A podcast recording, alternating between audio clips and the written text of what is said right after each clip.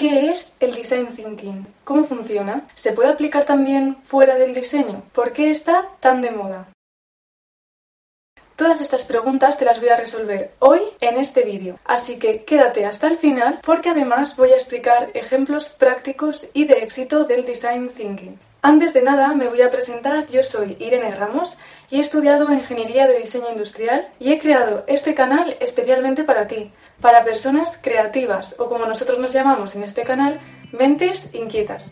¿Qué es lo que vas a encontrar aquí? Pues vas a encontrar todo tipo de trucos para diseñadores, recursos, tutoriales de programas de diseño, además de mucha, mucha información sobre la carrera de diseño industrial. Así que si te interesa, suscríbete aquí abajo y no te olvides de darle a la campanita para que no te pierdas ninguna de nuestras notificaciones.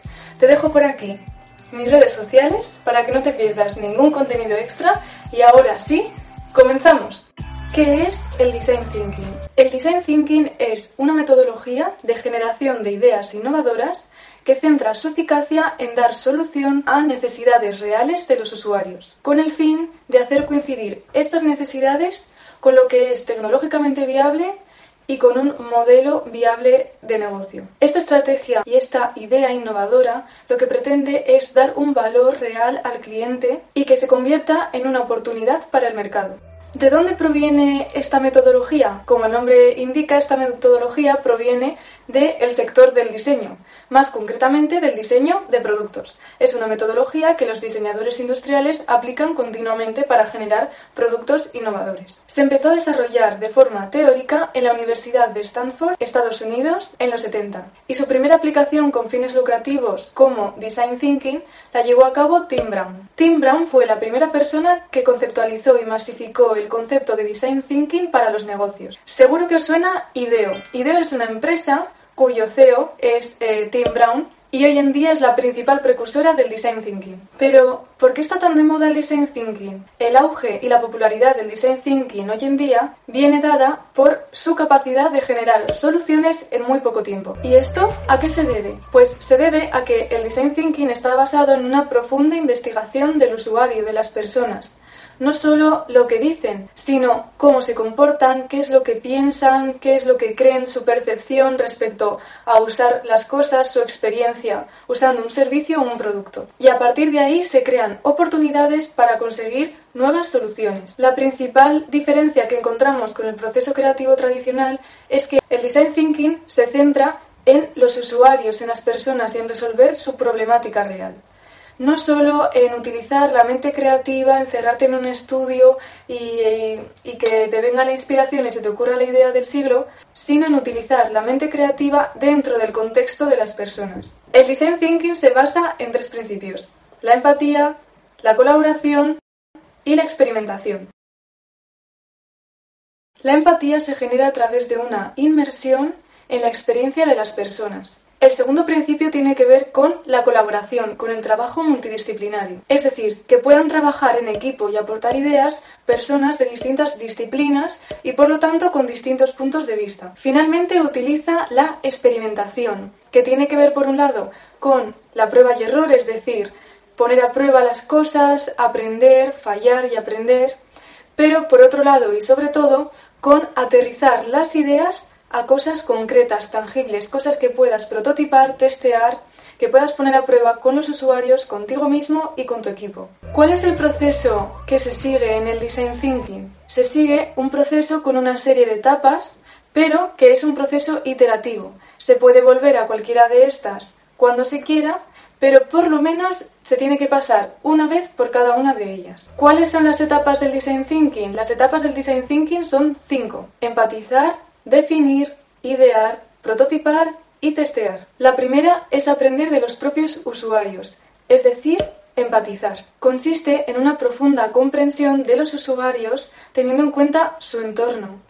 ¿Cómo podemos hacer esta fase? Pues existen un montón de técnicas para conocer cuáles son, cuál es la percepción del usuario y ponernos en su papel y empatizar. Una es la simple observación, otra sería la inmersión, es decir, vivir nosotros la experiencia como usuario. Pero también existen otras que sirven para analizar, como puede ser el Customer Journey o Customer Journey Map.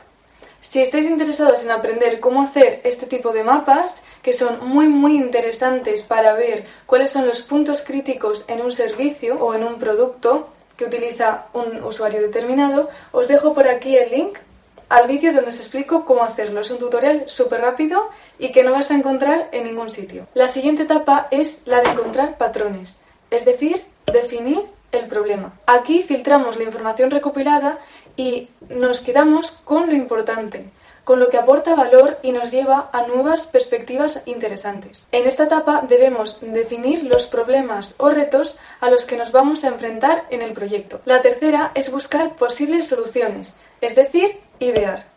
En esta etapa se abre un poco más el foco. Aquí todo vale. Lo importante aquí es no poner ninguna restricción, porque debemos pensar fuera de la caja, debemos pensar más allá. Deberíamos utilizar el pensamiento lateral para generar ideas, utilizar técnicas de creatividad. Si quieres conocer las mejores técnicas de creatividad, te dejo aquí la lista de reproducción de mi canal. Debemos generar cuantas más opciones, mejor. No tenemos que quedarnos con la primera idea que se nos ocurra. Debemos eh, dejar volar la imaginación y deberíamos no tener ningún tipo de prejuicio, porque esto puede afectar negativamente a nuestra capacidad creativa. La cuarta es construir modelos tangibles, es decir, prototipar. Se trata de construir un modelo rápido con el que podamos dar forma a nuestro concepto. Un prototipo es un modelo de una secuencia futura de producción y este prototipo nos dará paso a la siguiente fase. La quinta fase y última es la de probar nuestro prototipo, es decir, testear. Probamos el prototipo con nuestro público objetivo y debemos recopilar todas aquellas reacciones que veamos en los usuarios.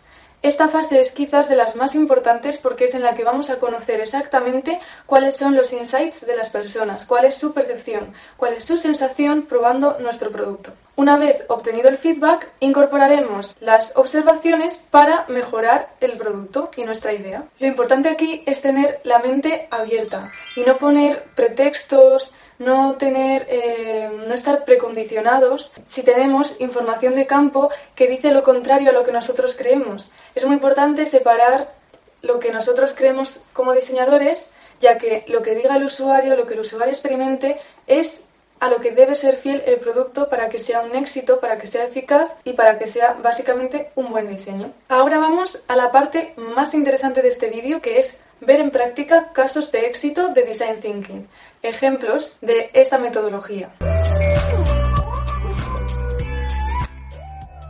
Os voy a hablar de dos empresas y un hospital. En primer lugar os voy a contar la del hospital, que es mi favorita. El hospital es el Children's Hospital of Pittsburgh, si lo he pronunciado bien concretamente en las unidades de imagen por resonancia magnética. ¿Qué problemática tenían? Pues ninguna, estas máquinas funcionan perfectamente, pero que funcionen no quiere decir que sea un buen diseño. Estos productos suelen asustar a los niños que como pacientes tienen que examinarse. Enfocándose entonces en el usuario, en la problemática del usuario, habiendo identificado este problema, se buscó mejorar la experiencia del niño en un MRI, desarrollándose así el programa Adventure Series en el propio hospital, como ambientando las salas con los MRI de esta forma que veis aquí. El resultado, un 90% de las familias quedaron satisfechas y se disminuyó la necesidad de tener que volver a repetir MRI, porque los niños ya no se sentían asustados, ya no se movían, podían tranquilamente realizar esas pruebas. El siguiente caso que vamos a analizar es el Airbnb o Airbnb, como se dice en España. Eh, ¿Qué pasa con esta empresa? Airbnb es uno de esos casos de éxito que tenemos hoy en día de empresas digitales y de economía colaborativa. Sin embargo, no siempre fue así. En 2008 nace la plataforma que generaba menos de 200 euros semanales y por lo tanto estaba al borde de la quiebra. Su fundador pensó que la problemática estaba en la experiencia del usuario y así es como de forma intuitiva utilizó el Design Thinking. Tras analizar los anuncios de su página en Nueva York, se dieron cuenta de que el factor común de todos eran las imágenes. Las imágenes que subían los usuarios para ofertar las viviendas eran de muy baja calidad. Y por lo tanto, los usuarios que querían hospedarse eh, no les transmitía esto confianza y al final decidían pues no hacer la acción de compra. Así que renovaron las imágenes haciéndolas retoques y más profesionales de forma que el huésped pudiera ver perfectamente qué tipo de vivienda era la que se ofertaba. Una semana después, las ofertas de Airbnb se duplicaron después de esta técnica. Así fue como comenzó el despegue de esta aplicación que desde entonces no ha parado de crecer. El último ejemplo es un caso de una empresa aún más conocida, no sé si aún más, pero quizás más cercana porque ¿quién no ha ido alguna vez a comprar a IKEA? ¿Alguna vez antes del nacimiento de IKEA alguien se había planteado que un armario gigante podía haber sido comprado en una tienda y transportado en su propio vehículo tipo turismo? Además con un diseño moderno y económico? Seguramente no. Y menos aún que luego iba a llegar a casa y lo iba a poder montar sin ningún tipo de conocimiento previo y con unas instrucciones súper básicas con simplemente cuatro imágenes. El design thinking también ha tenido que ver sobre el crecimiento de esta gran empresa sueca. Bueno, hasta aquí el vídeo de hoy. Espero que os haya encantado. Si queréis ver más vídeos sobre metodología, sobre diseño, os dejo por aquí un enlace a las listas de reproducción de este canal. Y como os digo siempre, no dejéis de crear.